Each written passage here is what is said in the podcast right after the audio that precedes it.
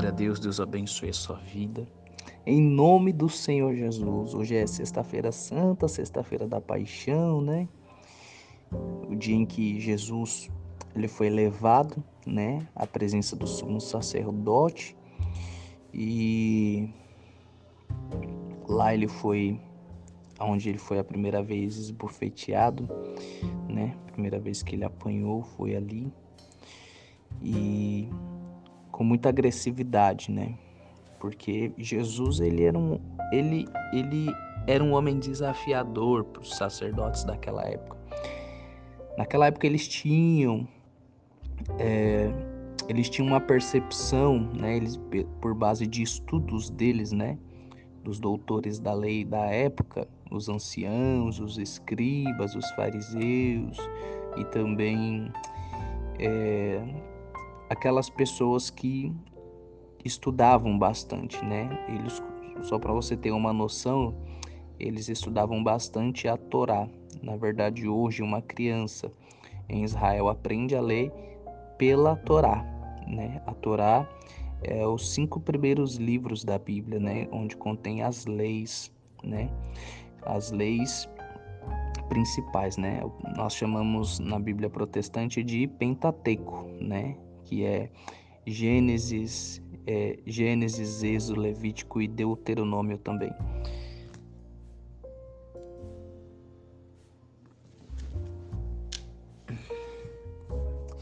Então, você tem que entender o seguinte: Jesus ele era desafiador para aqueles anciãos, para aquelas pessoas, para aqueles doutores das, lei, das leis, né, da lei mosaica, né, como nós chamamos. Então, logo eles eram, Jesus era uma ameaça para eles, porque eles tinham a percepção de que Cristo, de que Jesus, ele viria com um poder político, né? Ele viria de uma família real, porque a Bíblia diz que ele viria da descendência de Davi. E ele veio da descendência de Davi. Porém, ele não veio com a estatura que as pessoas imaginariam que viria. Porém, né, Jesus não era um cara pobre. Ele não era um cara pobre. A carpintaria ganhava muito naquela época, inclusive, e o seu pai, né, o pai terreno, José, ele era carpinteiro. Logo ele ganhava bastante. Jesus também se tornou carpinteiro.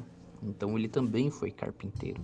E também Jesus era um mestre da lei. Quando você vê alguns versículos da Bíblia, nos evangelhos, principalmente alguém chamando Jesus de mestre, de rabi, é porque ele tinha, ele tinha o conhecimento necessário, ele tinha a formação adequada para estar sendo chamado daquilo.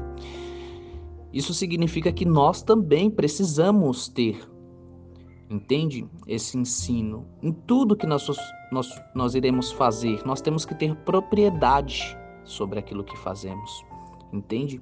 O psicólogo, ele tem que ser formado, não adianta você você querer ser um psicólogo se você não é formado. O médico, mesma coisa.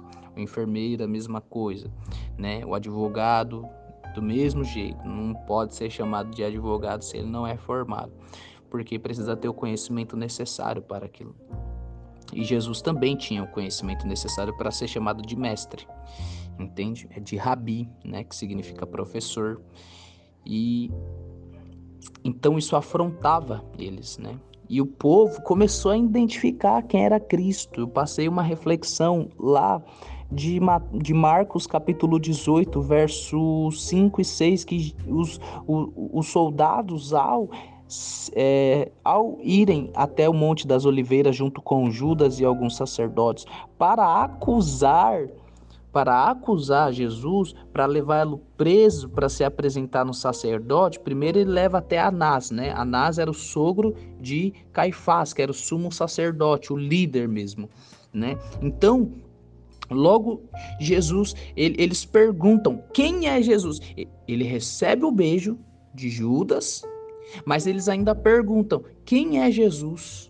E aí Jesus se apresenta: Eu sou Jesus. Eu sou. Lá em Israel eles não falam entende?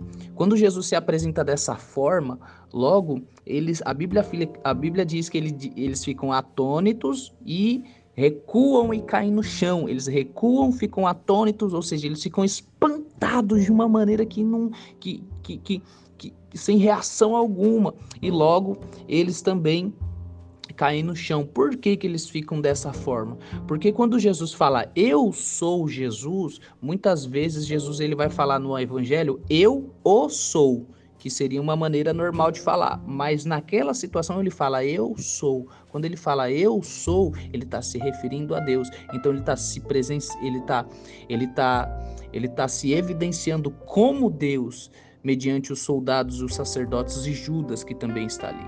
Ele está se apresentando como Deus, ele fala, eu sou Jesus, né? Quando você voltar lá no livro de Êxodo, por exemplo, Jesus, ele fala, Jesus não, é, Moisés, ele vai até ele vai até uma caverna, lá ele encontra uma saça ardente, que é Deus, Deus vai falar com ele ali, ele fala, Moisés pergunta: Quem é o Senhor? E ele fala: Eu sou o que sou. Porque eu sou é uma linguagem só atribuída a Deus.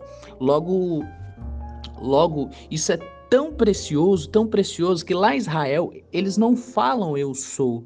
Até se você tem uma profissão, por exemplo.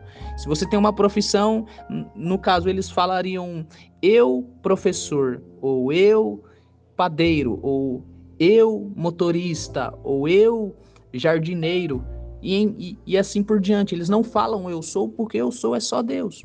Então, quando Jesus ele fala eu sou, ele está se apresentando como Deus. Então é por isso que eles ficam atônitos, sem reação e caem de cara no chão.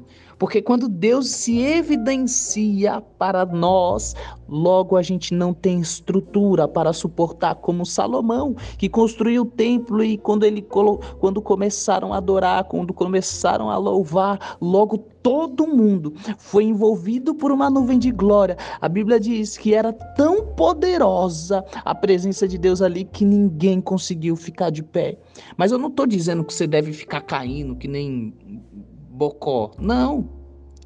De, de alguém colocar a mão na sua cabeça, você tem que cair. Não, é uma evidência da presença de Deus nas nossas vidas.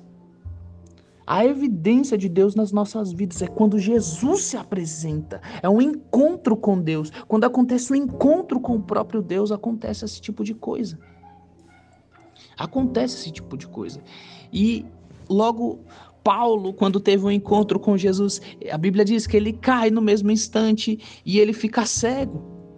Porque pa, pa, Paulo, ele perseguia os cristãos. Então, logo quando ele tem um encontro com Jesus e Jesus diz: Paulo, por que me persegues? A Bíblia diz que ele fica de cara no chão, que ele cai prostrado. E é dessa forma e é dessa forma, é por isso que quando Jesus se evidenciar para nós, nós ficamos atônitos e caímos de cara no chão. Sabe aquele dia que você vê o cuidado de Deus? Então é nesse dia que você vai ficar de cara no chão. Por quê? Porque você não vai ter reação. A única reação que você vai ter é de se prostrar, porque Jesus está se evidenciando para você.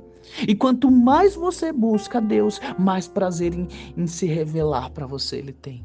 E quando Jesus se evidencia para você, quando Jesus se revela para você, é para ver transformação. Olha o que diz Efésios 6, do versículo 10 e 11, diz assim, ó: Concluindo, fortalecei-vos no Senhor e na força do seu poder, revestivos de toda a armadura de Deus, para poderdes ficar firmes contra as ciladas do diabo. Então, quando Jesus se evidencia com você, quando você se fortalece no Senhor, você tem automaticamente uma segurança, um respaldo, uma armadura para que o diabo, no dia da tentação, não consiga te derrubar, não consiga fazer você cair. Por quê? Porque você já está prostrado.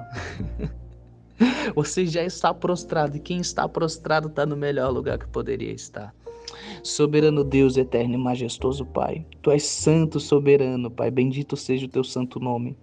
Pai, que o Senhor venha nos ajudar, meu Pai, que o Senhor venha estender a sua forte mão em nosso favor. Nos ajude, meu Pai, a ir além do que nós possamos imaginar, Pai, pois nós precisamos do teu socorro, Pai, nós precisamos da tua ajuda, nós precisamos, Espírito Santo, do teu sustento atento.